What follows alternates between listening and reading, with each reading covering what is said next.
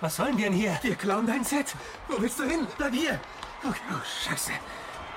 Oh nein. Scheiße, was tun wir hier? Ich sagte, du spielst dein Set. Nein, das geht nicht. Das ist dein Augenblick, Ethan. Du musst ihn nutzen. Nein.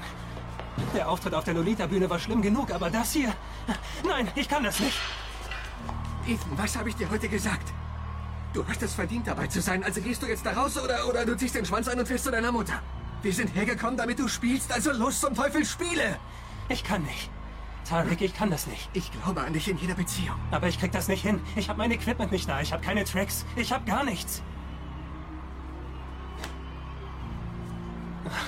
Tarek, die sind noch nicht fertig. Das ist das Einzige, das ich nicht verloren habe, als ich von allem mitgerissen wurde und ich bin gestorben an einer Überdosis, war in der Hölle. Ich wurde verführt und angegriffen von Aliens und habe die spirituelle Erfahrung gemacht, im Blutstrom einer übergroßen Toilette abzutauchen.